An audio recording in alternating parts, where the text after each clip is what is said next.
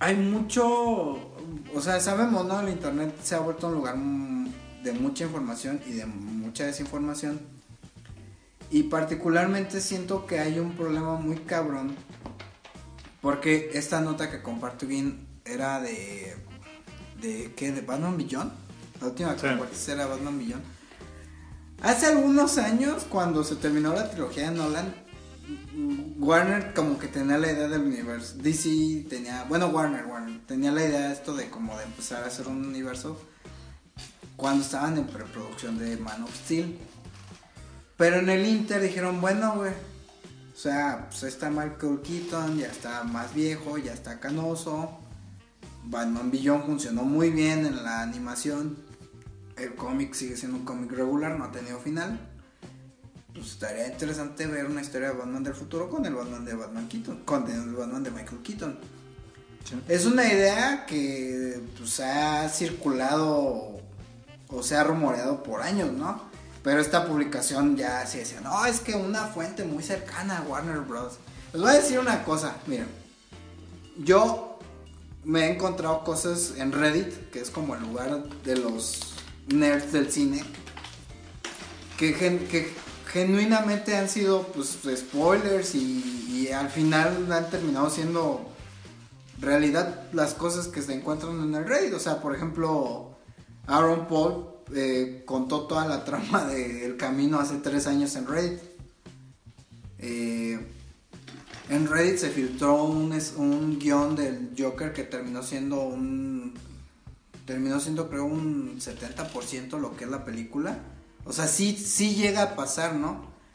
Pero, por ejemplo, ahora estaban hablando de que ya era una cosa que se estaba platicando con el éxito del Joker y que como estas hi- historias alternas al universo compartido o al universo extendido, porque ya creo que ya no va a ser tan compartido, en la que otra vez ponen a Michael Keaton como, como Batman. el Bruce viejo y con un Terry McGuinness.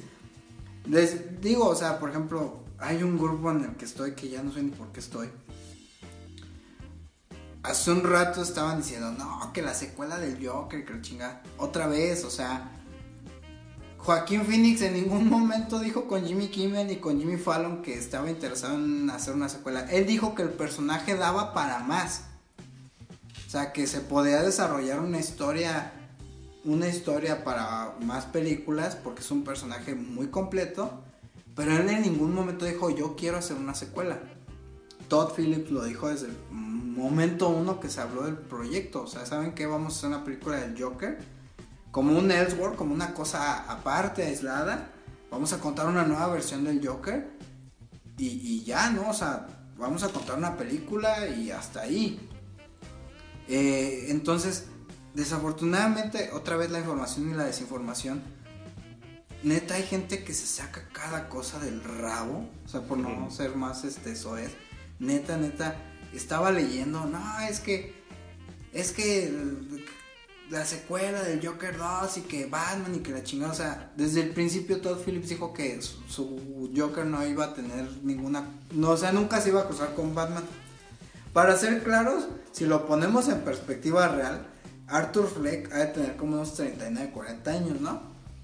Bruce Wayne tenía que 10, 11. No, pues de hecho hasta se ve. Se, sí. se ve muy niño. No, se ve muy niño Bruce Wayne y se ve todavía, yo creo que hasta más grande el Joker. O sea, no hay una no hay una cronología en la que pudieran ser en la que se pudieran cruzar como lo hemos visto durante 80 años sin que sea ilógico. O sea, te pongan a pongan a funcionar su materia gris de repente, o sea, sean un poquito lógicos y coherentes. Les digo, desafortunadamente el internet, pues como lo dijo Humberto Eco, le da voz a las opiniones idiotas. Pero neta, ya estamos en un punto en el que, por ejemplo, revistas de circulación nacional, medios de circulación nacional, te empiezan a poner rumores que no son ni siquiera rumores, o sea, son como Conjeturas. conjeturas que nunca han sido reales y las empiezan a dar como notas, o sea, está muy cabrón esa parte y yo la siento muy desafortunada porque... Ah, no, sí, que las den como notas este, de algo posible, de lo cual se está hablando como un proyecto, que hay rumores y todo esto, cuando no hay nada, sí se me hace pésimo. eh, si ellos lo quieren poner como Es que historia de un fan de- y el fan, el nombre del fan, a qué que se le ocurrió y, y estaría bien que hicieran eso. Pues adelante, digo, también está la libre expresión. Sí, sí, sí. Que también se me haría como un poco extraño que en, que en páginas que son, como bien lo dice Panque, serias, entre comillas, pues que también lo anden ahí como Divulgando. y divulgando está como bien extraño. Y sí, o sea, caímos en, en esta situación, digo, a final de cuentas nosotros estamos en, también en un medio y a veces, este, digo, en Caperuso nos ponemos a escribir de cosas variadas, pero hay algunos medios que son como más, más directos en sus temas, en cuáles Ajá. temas son los que abordan. Y a veces, a lo mejor, no sé, se me figura que pudieran haberse quedado sin, sin, sin algo que escribir y simplemente... Es un pues, día lento en redacción. Y entonces simplemente pues hay que poner algo porque a final de cuentas pues es contenido y, el, con- y pues la página vive de contenido. Ajá. Pero pues sí, o sea, sí, sí. No fue esa nota que yo compartí, no fue la única. Más bien, esa página no fue la única que compartió la misma nota. O sea, porque después Lo que pasa es que, mira, por ejemplo, esta de Batman, particularmente, la información sale de We Got Discover, que es una página gringa. Hagan de cuenta que es como Andrés Navi gringo. O sea, es un grupo de güeyes que, que tienen la página. No sé si hagan videoblogs. Pero es un, es un grupo de gente tipo Andrés Navi. O sea, es fandom. Pero la nota en We Got Discover es, era, porque la fui a buscar, es una persona que trabaja en Warner, que es un, parte como de, de estos equipos que son los como los que asignan presupuestos o los que o los que dan los que dan vistos buenos eh, eh, dijo que está que con el éxito del Joker eh, se está planeando que haya un que haya una versión de Batman Beyond. Ojo, o sea, otra vez, pues es como si de repente una secretaria en Televisa ve que, que van a volver a hacer Corazón Salvaje, ¿no? Por decir un por un nombre que Sí, sí, sí. o sea, que va a haber un reboot, ¿no? Porque escuchó que estaban hablando de Corazón Salvaje, ¿no? O sea, es información que ni siquiera es fidedigna. Otra vez, We Got Discovered ha lanzado una innumerable eh, lista de rumores y de afirmaciones. o sea, ya ni siquiera rumores, o sea, ha afirmado cosas que no, no pasaron, ¿no? O sea, eh, entonces, el problema es este, ¿no? We Got Discovered es un problema como lo es Andrés Navi. Eh, tienen esta facilidad de ser tan masivos que en algún momento se pierde como la objetividad, se pierde como la lucidez lo que estás haciendo y de lo que estás diciendo, ¿no? O sea, hace un tiempo, hace como un mes, un mes y medio, salió un pequeño video donde se burlaban justamente eso, ¿no? O sea, youtubers hablando de cine. Y primero salía el señor X, que el señor Wikipedia, diciendo que él no consideraba, que él no, no puede decir que Joker era cine de arte porque para él todo el cine es arte. Madres, güey, o sea, Emoji Movie es arte, cabrón. Pues sí, porque es cine. No, o sea, no, otra vez volvemos al discurso de los poemojis de Dante III y, o sea, no, o sea, hay un parámetro por el cual se pueden medir los, o sea, por el cual podemos medir el arte, ¿no? Es como cómo calificas a, este, a los patinadores artísticos, pues hay unos parámetros, hay un, hay rangos, hay cosas que tienen que cumplir, igual el cine.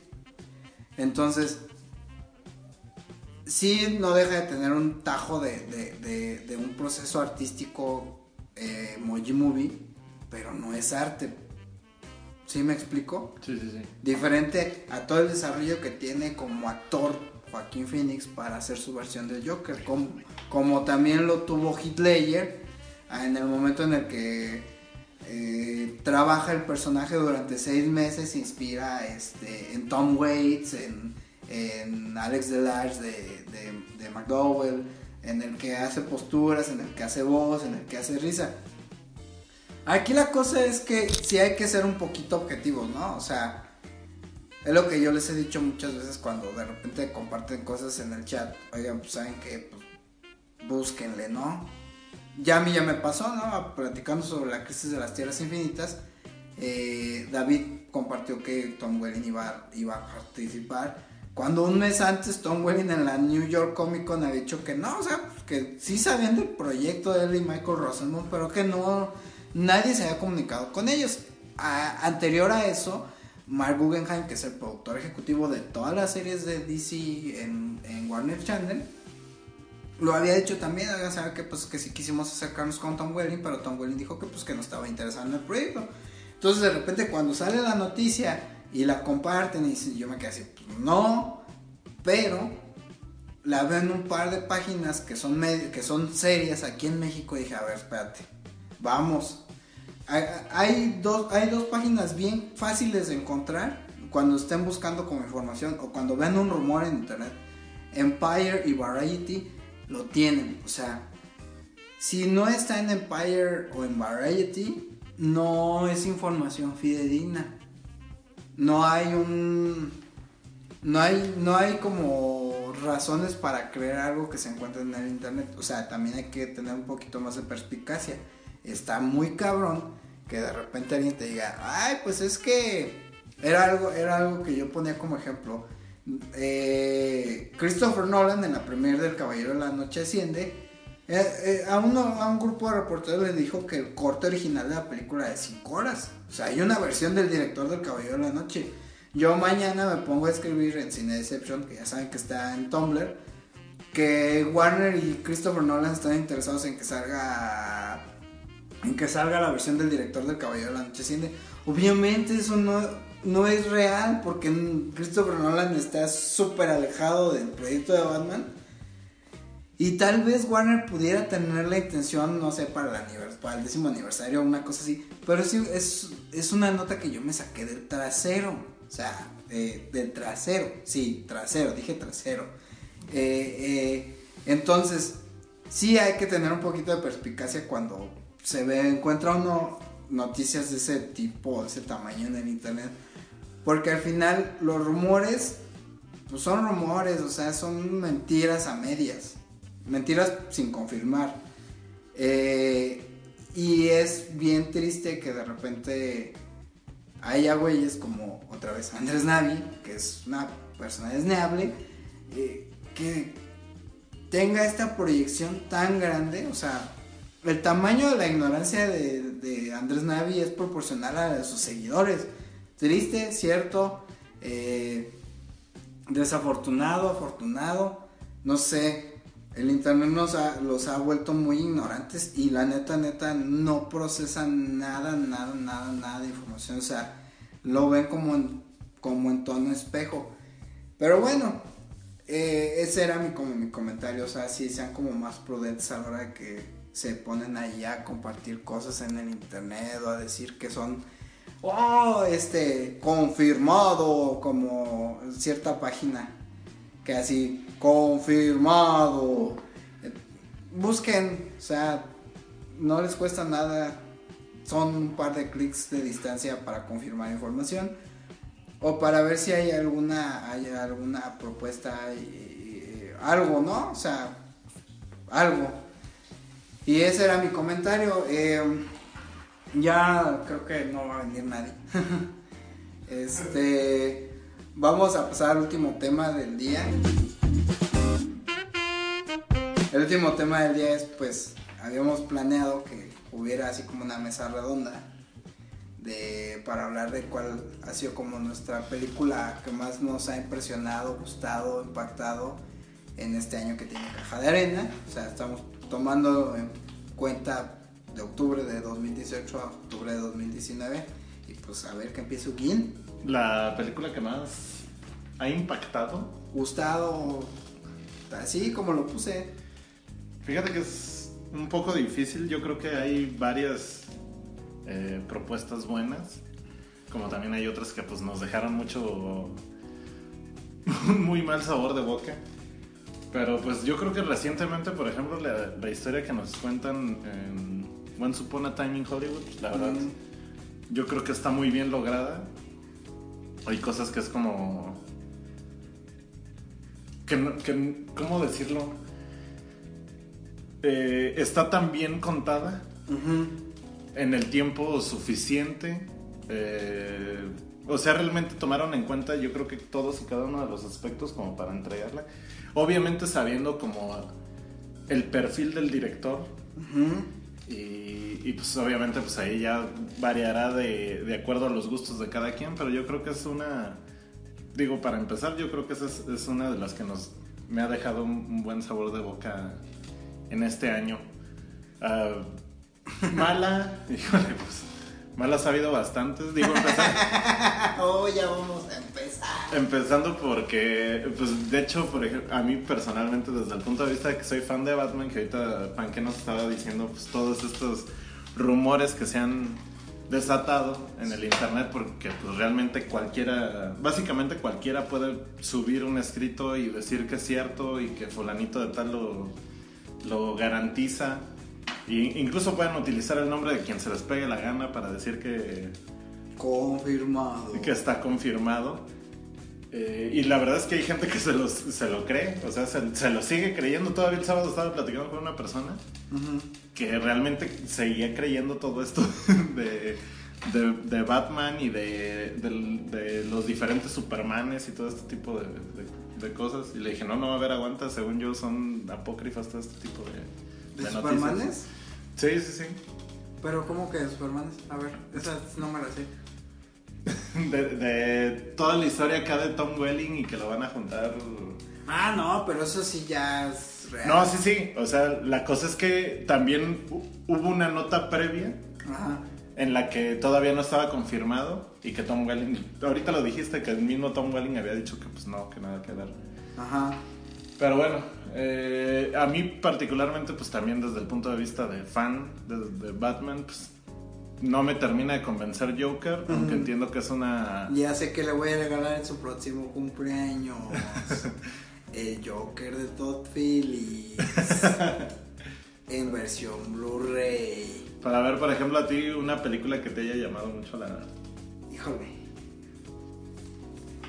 Así una Buena o mala, digo. Buena. De lo bueno, de lo malo y de lo interesante. De lo bueno. Madres de. A ver, de lo bueno yo sí me quedo con Joker.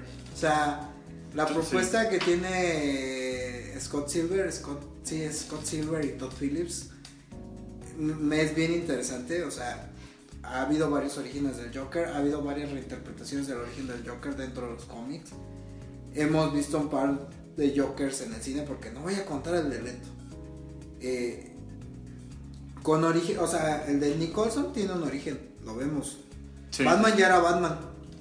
Sí, Batman ya era Batman. Ya, ya cuando vemos a Batman en escena ya era Batman. Eh, eh, vemos cómo se crea el, el- el Joker de Nicholson. Y por ejemplo, en el Caballero de la Noche, o sea, nunca vemos el origen del Joker. El Joker aparece. Aparece y empiezan y empieza todo, todo, todo, todo, todo, todo lo malo en- en Ciudad Gótica Todo el desmadre. todo el desmadre en Ciudad Gótica. Pero, no- o sea, no sabemos. De hecho, cuando lo atrapan, bien lo dice, eh, lo dice James Gordon, el, comisiona- el comisionado en ese momento ya. O sea, no hay otros alias, no hay registro de huellas digitales, no hay nada. O sea, pues este güey apareció nada más porque básicamente, si eres bueno en algo, no lo haces gratis. Como ya un Joker consumado, y, particularmente me parece un buen planteamiento que se esté contando este origen en particular del Joker en medio de un montón de cosas malas que habían pasado en DC, o sea, eh, eh, eh, esa cosa rara de Batman contra Superman, los mil cortes y ediciones de la Liga de la Justicia, eh, eh, los proyectos rebotados y rebotados de Flash, o sea, sí, venía, venía muy tumultuosa la, cuestión cinematográfica en DC. Y de repente dijeron, "Pues, ¿sabes qué? Eh, hay que contar una historia de Joker. Y- no la vamos a poner dentro de un universo porque obviamente esto es un Elseworld, es una cosa aparte. Y esa es la parte, ese es el, el punto que a mí me hace bastante, bastante ruido y bastante lógica de por qué, eh, o sea, si han visto la crisis en las tierras infinitas o la han leído, es más, la Liga de la Justicia Animada tuvo una versión como de una serie como de cuatro capítulos en el que veíamos un mundo donde los nazis ganaron la guerra y viajaban al pasado y o sea así como cosas interesantes. O sea yo lo veo como eso no es un capítulo aparte de la película sí, de Joker en la que obviamente otra vez o sea por ejemplo en este en este mundo donde gana el nazismo o sea igual Bruce Wayne pierde a sus padres. Entonces en un mundo así debe de existir un Joker que es un mal muchísimo menor a que el nazismo sea el régimen mundial, ¿no?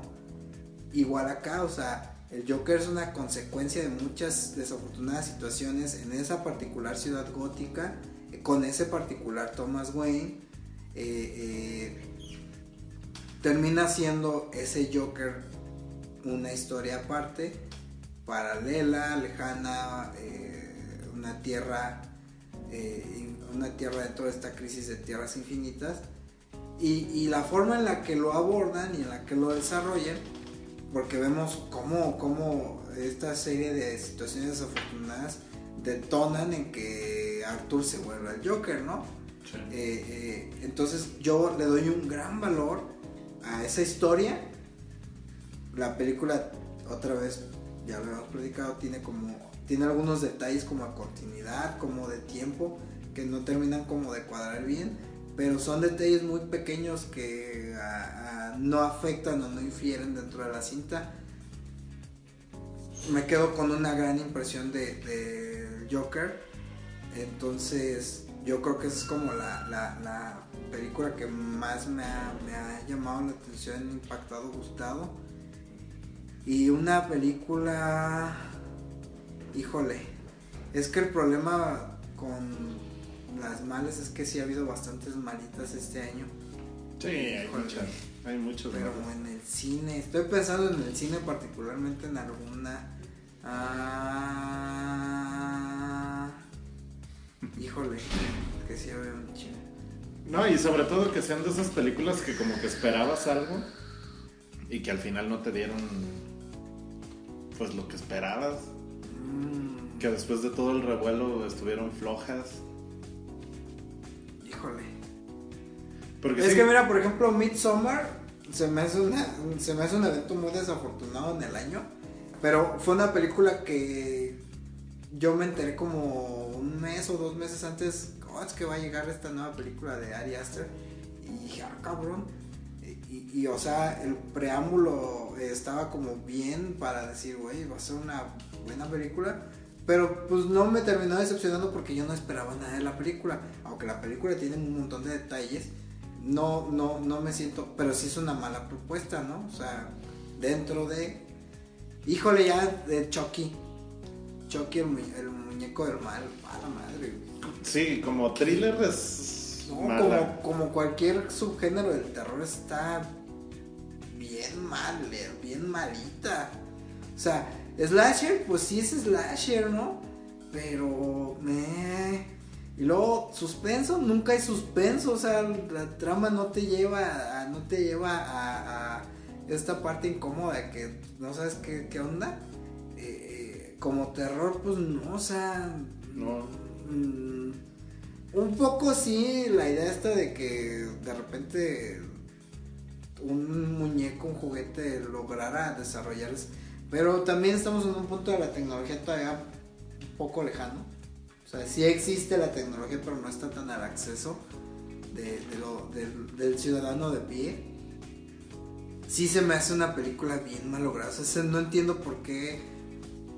Porque justamente tendrían que haber hecho un remake. O sea, yo creo que lo mejor que pudieron haber hecho con Chucky fue. Hubiera sido hacerle como un final final porque pues, la nueva de Chucky no fue como un buen final.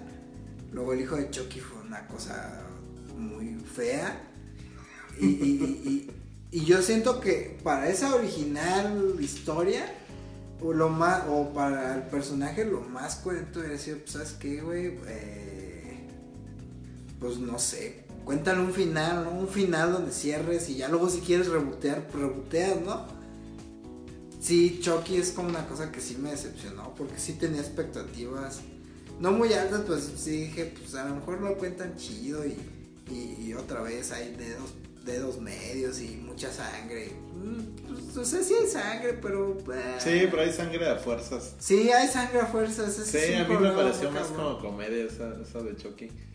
Eh, Y, y- luego, por ejemplo, también una cosa que me decepcionó, que no es cine, pero que no, no, mm, fue el final de Hora de Aventura, o sea...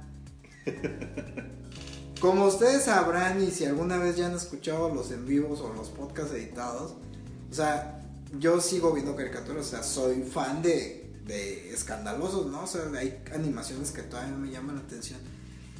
Y Hora de Aventura me pareció una caricatura muy bien lograda después de una sequía como de 10 años en las que Cartoon Network no había hecho nada medianamente relevante. Entonces, el último capítulo particularmente tiene como buenos cierres, pero la parte donde Marceline y, y- la dulce princesa se ven, se me hizo una cosa súper forzada por esta cuestión de la corrección política, se me hizo como que la metieron como la escena de las heroínas en, en Endgame. O sea, lo pusieron porque lo podían poner y porque hacía cierta lógica, ¿no?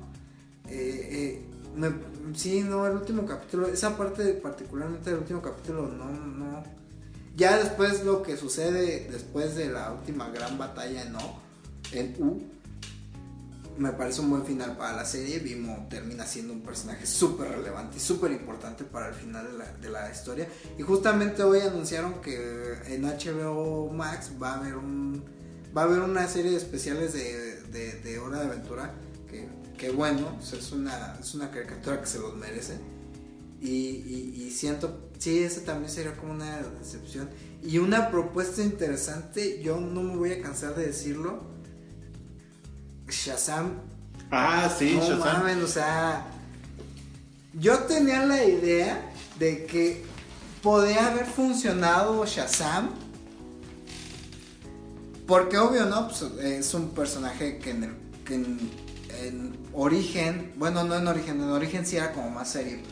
Pero de repente hubo una parte entre los 70s y los 80s que en el cómic lo empezaron a tomar desde el punto de vista de que es un niño que se transforma en un adulto. Y obvio, hay esta película de, de Tom Hanks que es un niño y de repente se vuelve un adulto. O es un niño gigantesco en Shazam. Pero la propuesta es bien interesante porque Shazam sabe que es parte de un mundo donde no es el único. El casting se me hace que está muy bien seleccionado. La historia está muy bien cortada. eh, el ritmo de la película es muy bueno. O sea, sí es una película graciosa, pero no es una película de comedia per se. Eh, No, sigue siendo pues de superhéroes, una película de. Ajá. Los momentos donde tiene que tomar seriedad la toma. El villano está bien aprovechado, aunque se, aunque es un villano de una- de una cinta. Y sí da pie como a la trilogía de Shazam. O sea, ya también hace, hace algunos días Dwayne Johnson dijo que ya, que ya le habían hecho la fecha para empezar a rodar la película de Black Adam. Y, hasta este cameo del final de los créditos extra donde sale Superman, que no sale, eh, me parece bien interesante. O sea, pues no era ajeno para los que estábamos esperando la película, que ya habían dicho que Henry Cavill por cuestiones de calendario no alcanzó a llegar a la, filmación, ¿no? O sea. Pero sí da pie como que dices, bueno, pues, eh, ¿Sabes? es, es una propuesta bien interesante para todo lo que había pasado previo en DC, que lo único, los, los únicos buenos momentos que habían tenido habían sido con Wonder Woman y con Aquaman. Sa- ¿Sabes cuál es este? Pues ahora yo lo veo como problema. En DC trataron de hacer lo que, lo que estuvieron haciendo un tiempo en, en Marvel bien. Que era hacer todo este. unificar to- todos sus personajes en una historia en común y que pudieran tener como estas apariciones en, una, en la historia de uno y en la historia del otro. Ajá. Pero pues también digo, hasta para copiar, pues hay que saber copiar y hacerlo de calidad. No, y lo hicieron muy bien. O sea, en el texto que yo hice para Caperuso, lo, lo planteaba, ¿no? O sea, están tomando la fórmula de, de, de Marvel, pero lo están contando a su modo. O sea, están planteando una nueva forma de contar estas historias sin caer en que vayan a llegar a un Iron Man 3 o en que vayan a llegar a un Spider-Man como el de Tom Holland. El Spider-Man de Tom Holland desde la 1 estuvo bien forzado y en Far From Home se cayó a pedazos. O sea, ya no dan para más las historias en Marvel. Desafortunadamente yo lo que viene el año que viene y lo que viene en el futuro de la fase 5, yo lo veo como que ya no va a dar para más. Sí, sí, sí. Entonces, en este aspecto, por ejemplo, ahorita comentabas de cómo, de cuál es tu perspectiva de, de esta película de Joker. Eh, sí, viéndolo de esa, de esa manera, como de que es otra, otra línea del tiempo, por así decirlo. Otra realidad. Otra realidad, sí funcionaría. La cosa es que desde un principio dijeron, o sea, es una película del Joker y únicamente del Joker.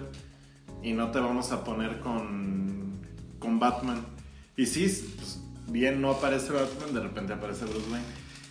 La cosa es esta, o sea, está abierta la posibilidad de que de ahí se desprendan más historias y que te cuenten que es una línea de tiempo diferente. Lo que pasa es que parece ser que Warner tiene como la idea de que existe el universo extendido, o sea, este universo que estableció Zack Snyder, Ujú. Sin que sea un universo cinematográfico como el de Marvel, ¿no? O sea, vaya. Eh, la reina Mera, sí es, sí es la mamá de Aquaman. Ah, es que tú no has visto Aquaman.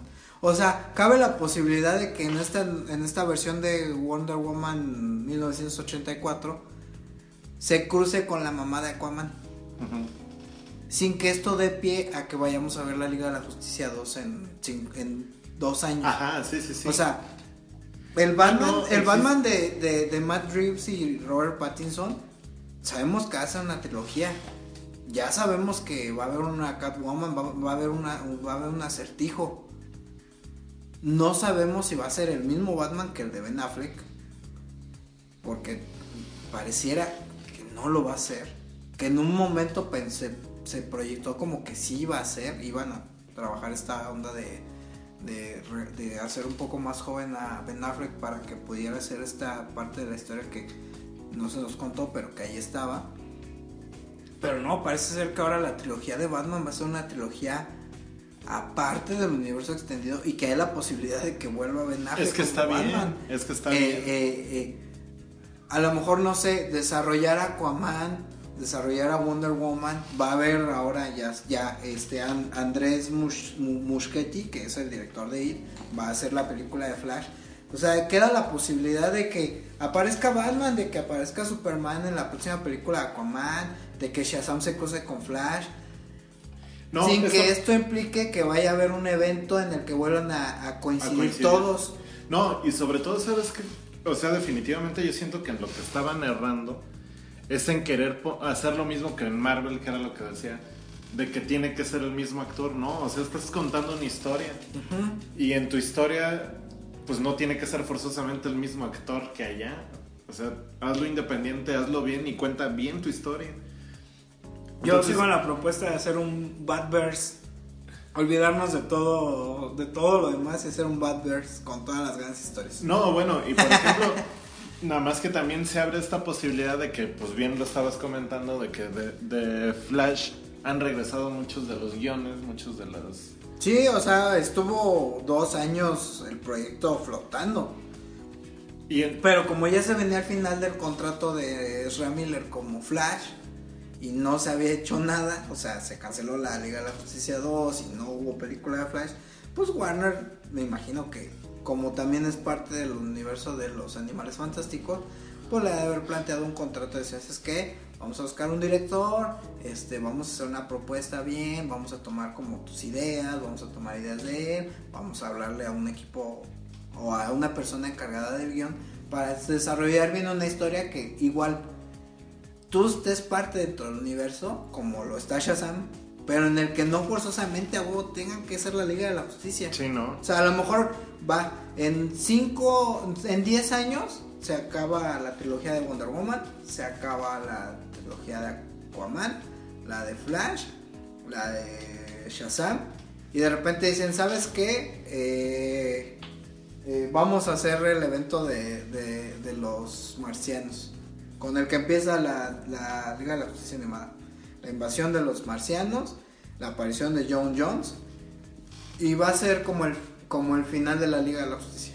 Sí, sí, sí. O vamos a seguir desarrollándola y en otros 5 o 6 años vamos a contar Darkseid y se acabó, güey.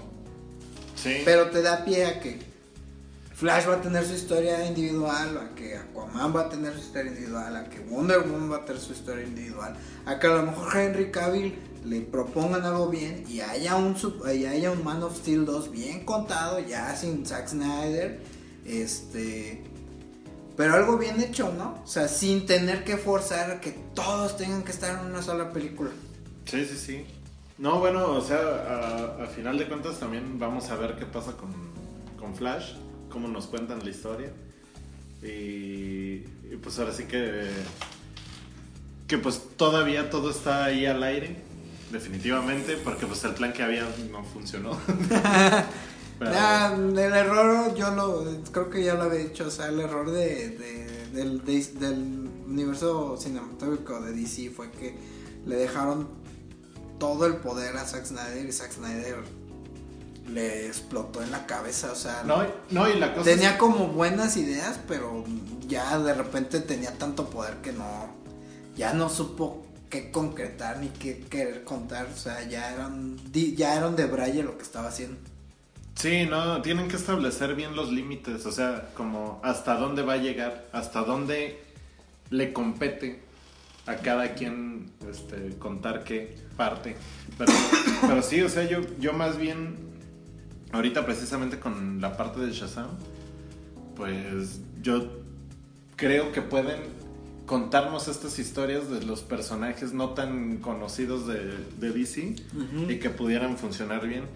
Eh, híjole, no sé, tienen muchísimos personajes que realmente están, a mí me parecen historias bastante interesantes y, y que aparte no están tan sobadas de que nos tienen que contar la misma y la misma historia o que luego la tengan que cambiar tanto como en este Joker.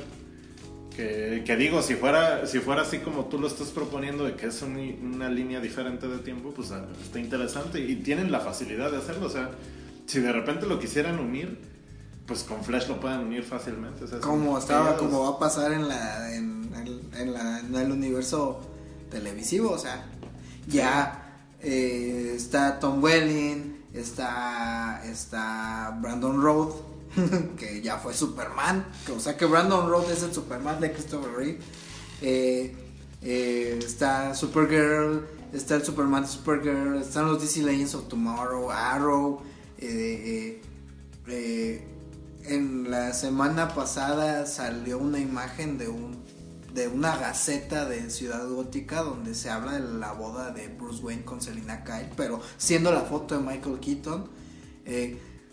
Según yo recuerdo, Birds of Prey, la serie eh, eh, eh, de Huntress es la hija de Selina Kyle con ese Bruce Wayne. O sea, en algún momento hay, una, hay un cameo donde se ve el traje de Batman de la película de Tim Burton.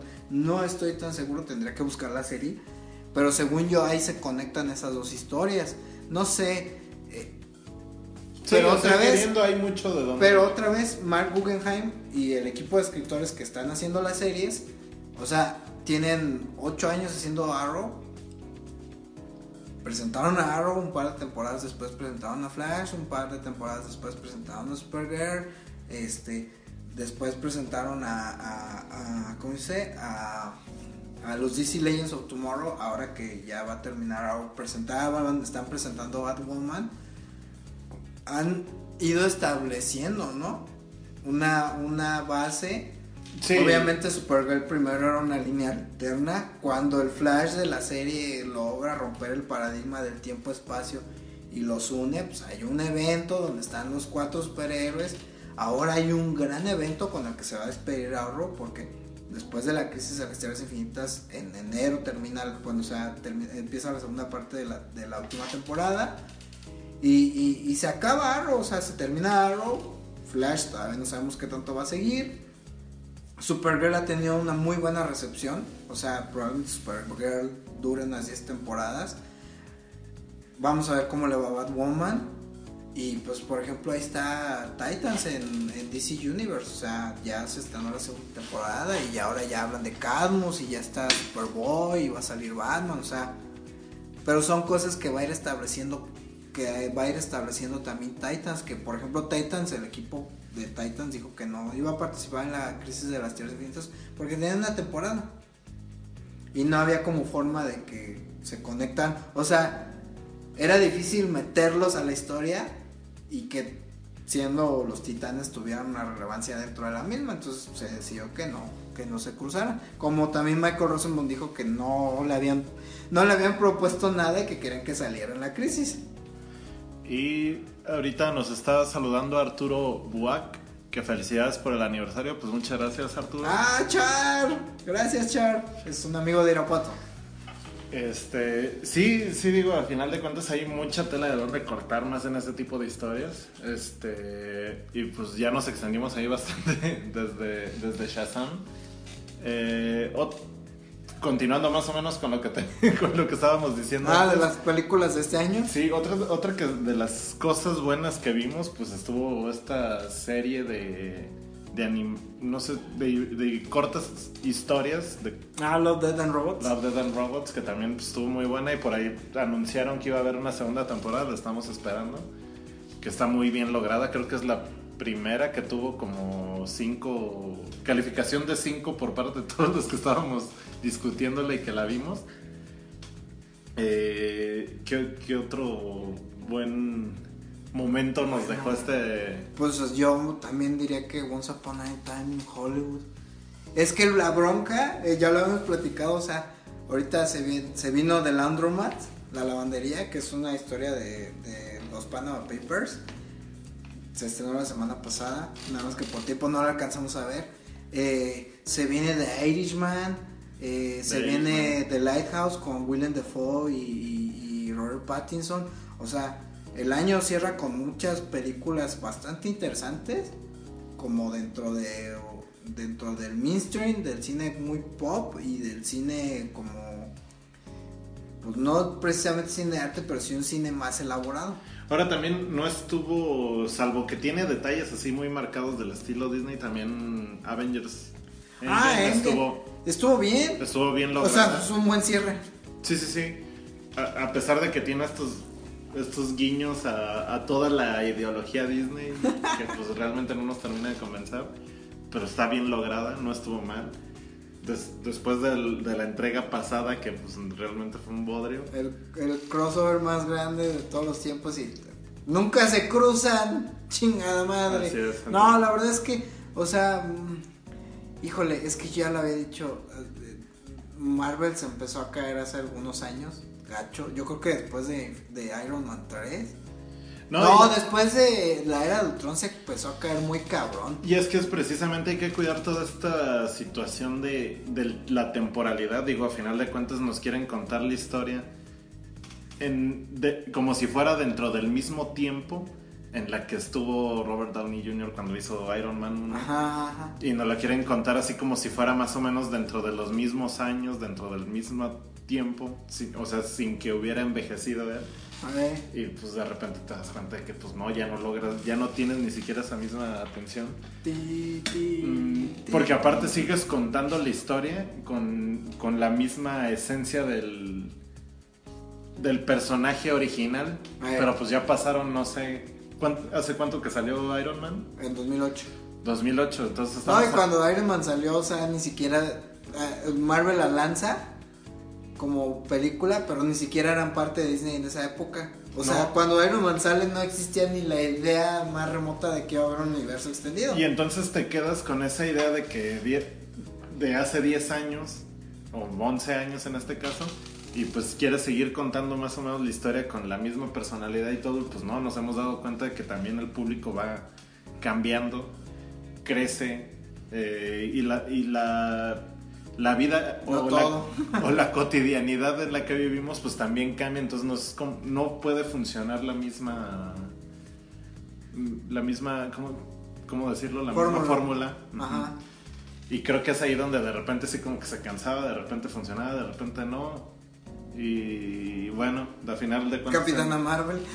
Al final de cuentas Endgame pues más o menos, o sea, sale bien. Tampoco es como excelente, pero sale bien. No, lo que pasa Bien es que en. Endgame se rompió el paradigma, o sea, teníamos muchos años viendo historias tibias donde, ay, se muere, ay, no se muere, ay, como que se muere, ay. o sea, aquí se murió Iron Man y ya no, el Capitán Rogers se quedó en su temporalidad y ya no va a volver, o sea, perdiste dos de tus personajes más importantes. Eh, eh, por ahí, pues ya Chris Hemsworth vio que ya no, no va a tener más su carrera y se va a quedar ahí como Thor. Pues sí. Pero de principio parecía como un buen cierre, ¿no? O sea, para todos los personajes, para los Vengadores eh, originales parecía un buen cierre. Eh, ahora Scarlett Johansson va a hacer una trilogía de Black Widow, igual pre a los eventos de los Vengadores. Y, y- y, pues Hawkeye iba a tener serie o va a tener serie o algo así. Que si vas a contratar a Disney Plus, No, no, ya había dicho que no. No, me voy a esperar a HBO Max. muy bien. Porque quiero ver Batman. este. eh, entonces. Endgame es un buen cierre, es un buen sabor de boca que nos deja la saga del infinito, el final de la saga del infinito, como lo nombraron ahora. Pero sí, con lo que ha ido pasando después de Endgame, o sea, la neta. La, la propuesta en taquilla sí ha sido interesante. Ha habido unas cosas muy malas, pero ha habido unas cosas muy interesantes y faltan todavía cosas más interesantes. Así es. Luego también en algún punto vimos lo de las cintas de Ted Bundy y también esa película sobre Ted Bundy. El documental está bien chido y la película está bien mala. Es un bodrio la, la película. Este, Zac Efron así como de repente ha hecho cosas interesantes, de repente sale con cada... Baywatch. Así es. Entonces, pues no, la película es mala, pero las cintas de Ted Bundy, que es, Ted Bundy, que es este, una docuserie de cuatro capítulos, pues es muy buena. Extraño porque la dirige el mismo tipo. O sea, eh, eh, el director de las cintas de Ted Bundy hizo Some Kind of Monster, el documental de Metallica. Y por eso James Hetfield sale en, en. ¿Cómo se llama la otra? Ted Bundy, la es, durmiendo con el enemigo. Durmiendo con el enemigo. Sí, algo así. Eh, eh, pero no, o sea, durmiendo con el enemigo no. Está, está en otra realidad de la que era. Pero bueno, o sea, también esa fue una, fue una ma- fue un mal cierre porque en realidad estaban como medio ligadas el documental con la película porque las dirigía la misma persona. Eh, termina entregando una cosa rara. Pero bueno, o sea, Sí, y hasta como sin saber bien cuál es el protagonista. y- Igual también, o sea, eh, ahora estuve viendo que hay gente que no le, el epílogo del camino no le gustó, o sea, siendo fans de Breaking Bad o conociendo la historia de Breaking Bad. Ah, sí hubo gente que... Sí, sí no- hubo no- como... No he visto... sí, sí hubo como crítica mixta, no, no completamente negativa, pero sí mixta, así como, de, pues, es- no era tan necesario, pues, pero hacer el, el camino, pero... No, vaya. era el, era el cierre de un personaje. Como Sí, sí, sí, sí. Entonces, les digo, viene como este cierre de año bien interesante. Se viene The Irishman, que es una, es una película de tres horas.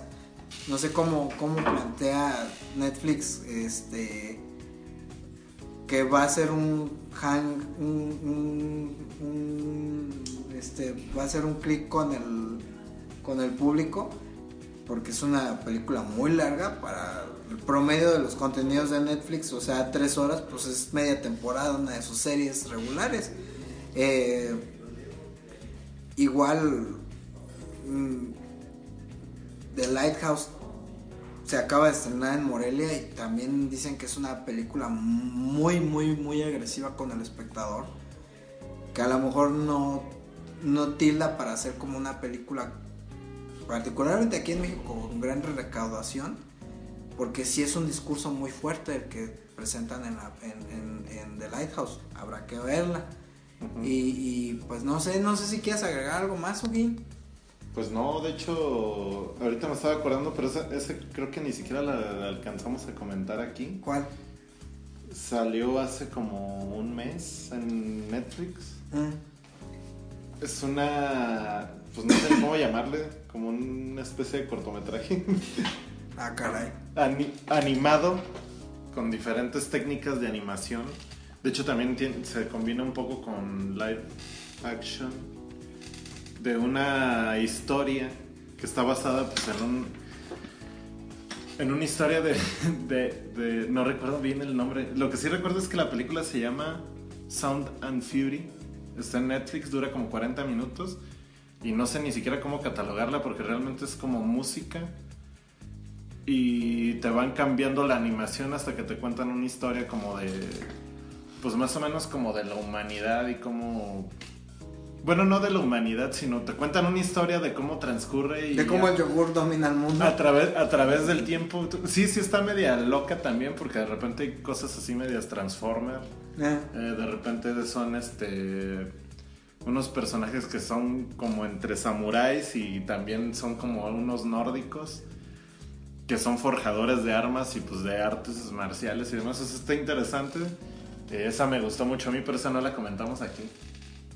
Eh, igual, pues si toman en cuenta mi punto de vista, esa está buena, se llama Sound es una buena Fury. propuesta. Así es. Ahorita me estaba acordando también eh, de Apolo 11. Madres, qué documental, amigos. Neta, neta, neta. Yo creo que desde los documentales que he visto este año, sí es top 3. Top Apolo tres. 11 es. Junto con el de los terraplanistas. Mira, uh, yo creo que una de las mejores películas este, que hemos visto este año es Triple Frontera, propuesta de Win. Ah, también malísima.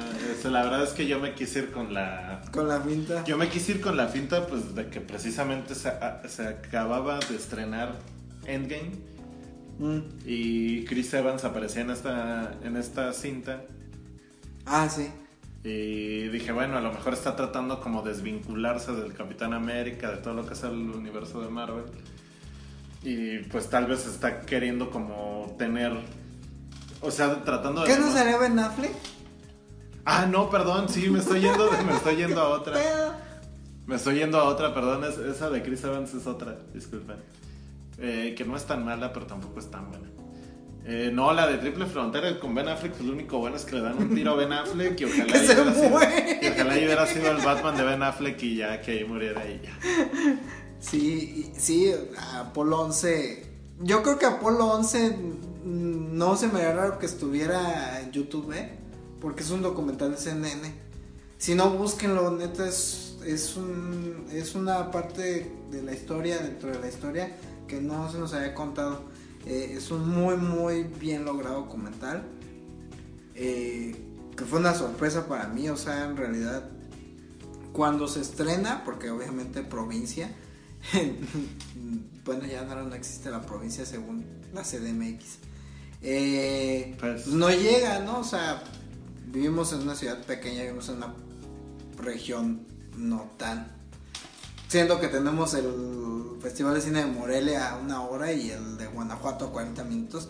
Entonces hay parte de la cartelera chida o interesante propuesta que nunca llega. Pero bueno, o sea, Apolo 11 también fue una gran, gran sorpresa para mí. Creo, ¿no, ¿Tú la viste? ¿No? ¿No la viste? Creo que no la vi, esa vez no. no Pero ustedes... sí, Sí, recuerdo que tú la comentaste que... Sí, es, es una cosa impresionante. Eh, pues algo más que quieras agregar, Huguín? Ya este, este especial de aniversario ya duró. Ah, Yesterday es malísima también. ¿Cuál? Yesterday.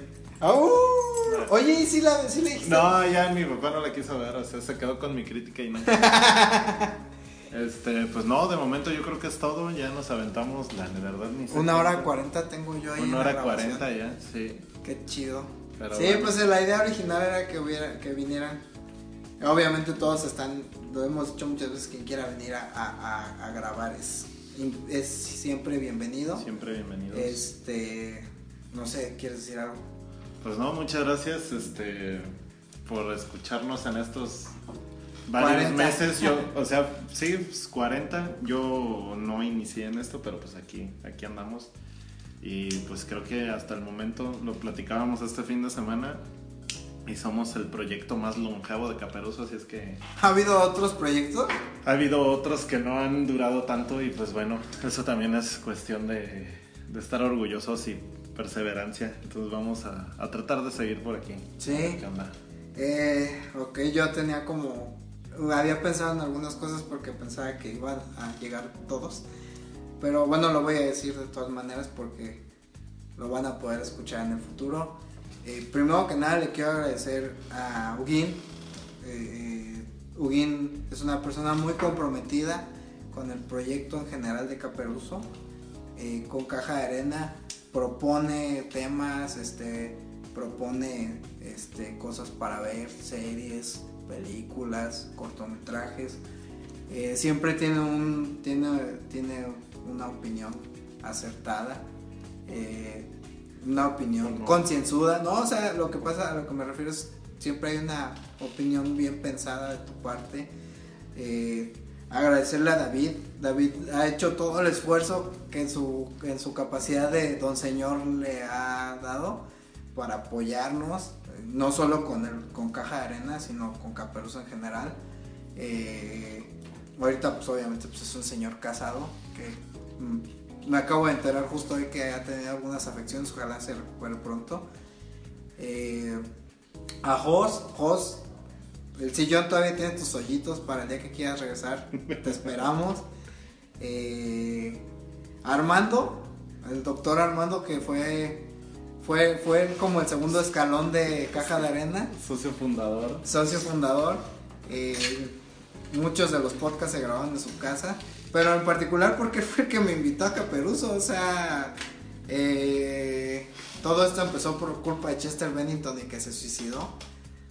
Eh, así fue como yo caí a Caperuso. Y, con esto doy pie a, otra vez este. Cómo empezó todo. Estaba yo escribiendo sobre cine y Manencio Powers fue el que me dijo: Pues vamos a hacer algo más. Ese algo más ya tiene 40 podcasts ya, ya va a cumplir un año. Y pues igual lo, lo, que he dicho varias veces, pues este es un podcast donde amigos se reúnen a hablar sobre cine. No somos expertos, nuestra opinión es absoluta. Pues nada más estamos dando nuestras impresiones de lo que vemos. Si ustedes quieren una crítica especializada, pues hay muchos lugares en el internet para que la busquen. Pero pues también, o sea, estamos abiertos a la opinión de todos y, y pues agradecerle a la gente que nos ha acompañado tanto presencial como escuchándonos eh, y ya porque nos vamos a ir a festejar porque vamos a llorar todos no nos vamos a ir a festejar ah bueno pues bueno muchísimas gracias y pues nos vemos la próxima semana por la acá. próxima semana eh, no me acuerdo que se estrena este este viernes hay un estreno interesante pero ya la semana que, que viene. Ah, pues estrena Zombieland. Ah, ah, pues sí, sí, sí. Estrena Zombieland. Vamos a. Pues ya hablaremos de Zombieland y a ver qué más se nos atraviesa por ahí. También nos pueden. Nos pueden proponer temas. Sí. Digo, que películas, series, demás. Y pues las checamos a ver qué, qué tal nos parece. A ver, sí, vemos a ver qué alcanzamos a ver. Porque luego a veces lo que pasa es que no tenemos tanto tiempo. Sí, esa es la cosa. Y pero... yo todavía no veo desencanto. Pero bueno. Sí. Y, y, ya viene Rick and Morty también. En Cuarta noviembre. temporada. Yo todavía no me pongo a leer con Rick and Morty. Maldita bueno. sea. Eh, acuérdense que Caja de Arena es una producción de Cineception para Caperuso. Caperuso está en redes como Caperuso MX, Facebook, Twitter e Instagram. El caperuso.com, que es la página de Caperuso. Eh, está en Twitter y Facebook como arroba Cineception, en Tumblr como cineception.tumblr.com. Nuestros patrocinadores, la semana que viene, de hecho, la semana que viene parece que vamos a estar en la barbería de Don Ricardo. Así es. La barbería de Don Ricardo, ya saben, si quieren su número y su dirección, escuchen el editado, ahí viene el número. El Daksai Sushi, eh, este, igual, ya saben, eh, este, el anuncio, el anuncio viene en el editado. Bueno, no estoy muy seguro, pero 83432 con la Lada 64 para si quieren comerse un sushi rico. Eh, agradecerles también a ellos que nos están dando este, cabida en sus, en sus redes sociales para promocionarnos. Y pues gracias. Feliz cumpleaños, Feliz cumpleaños, caja. Caja de arena. Hay que cerrar. Happy birthday to you. Happy birthday, happy birthday to you. Happy birthday, happy birthday, caja. Happy birthday to Y que pronto te vayas al infierno, carcamal. Creo que les gustamos mucho. Mande matar a los Rolling Stones. Señor, ellos no son. Obedezca.